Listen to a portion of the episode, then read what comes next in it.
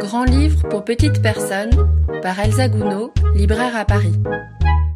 Bonjour, aujourd'hui, pour cette dernière émission avant l'été, je vais vous parler de l'album La colonie de vacances de Fanny Dreyer, paru récemment aux éditions Albin Michel Jeunesse dans la collection Trapèze. Je suis depuis longtemps le travail de Fanny Dreyer, illustratrice suisse de plusieurs albums, notamment aux éditions La Joie de Lire, et cofondatrice avec Chloé Perarnaud de Quistax, un fantastique fanzine pour enfants imprimé en risographie.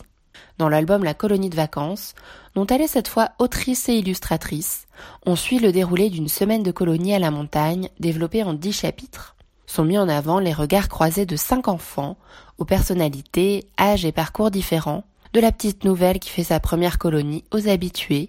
de l'aventurière à l'artiste entre autres, mais aussi les passages obligés et fondateurs de toute bonne colonie. Le voyage en car et en chanson, la randonnée des plus grands ou la boum finale notamment. On se retrouve ici entre le groupe et les individus formant ce groupe, par autant de souvenirs ou d'impressions fondant les événements de cette semaine de vacances bien à part. Sans savoir précisément ce qui correspond à quoi, on oscille entre les souvenirs d'enfance de l'autrice et ceux récoltés auprès d'autres personnes entre émerveillement, découverte de la nature et grand sentiment de liberté. Fanny Dreyer utilise ici une sorte de pointillisme narratif, où l'histoire se crée à l'évocation de tous ces petits détails marquants,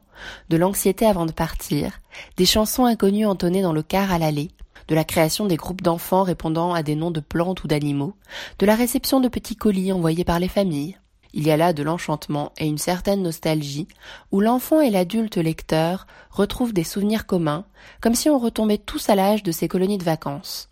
D'un récit intime fait de petits souvenirs et détails, cela en devient une collection de réminiscences pouvant faire écho à chacun de nous, ou peut-être déjà à ceux ayant été en colonie dans leur enfance. Ces souvenirs communs des petits riens, entre appréhension, éclats de joie, petites et grandes aventures loin des parents, montrent tant de douceur que de fantaisie enfantine réjouissante du vécu individuel de ces enfants en colonie à l'universel de cette expérience, le moment du retour en famille où l'on veut tout raconter en est révélateur. Si on n'a pas toujours eu envie de partir ou que cela angoissait un peu,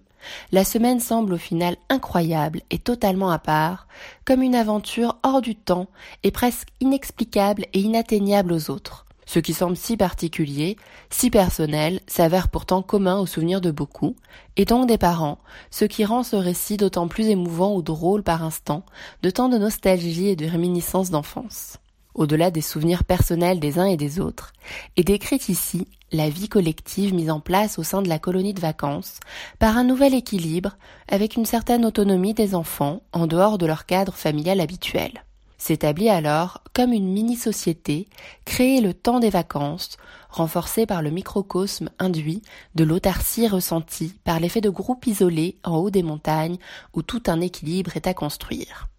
Il y a alors tant de relations des enfants entre eux, avec les moniteurs, adultes responsables d'eux mais hors de leur cadre familial ou scolaire habituel, et avec la nature, entre création de groupes ou organisation par petites tâches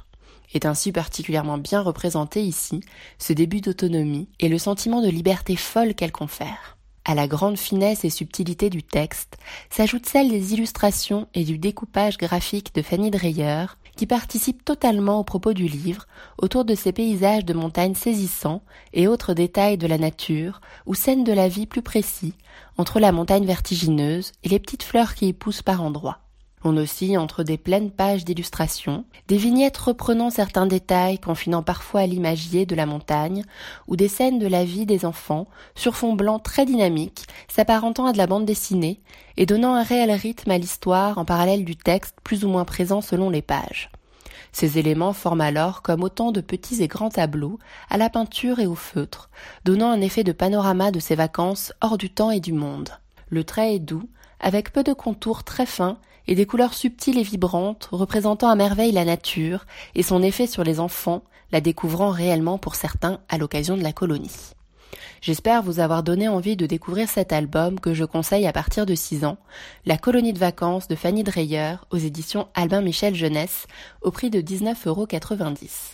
Moi, j'espère pouvoir lire prochainement d'autres livres de Fanny Dreyer en tant qu'autrice illustratrice,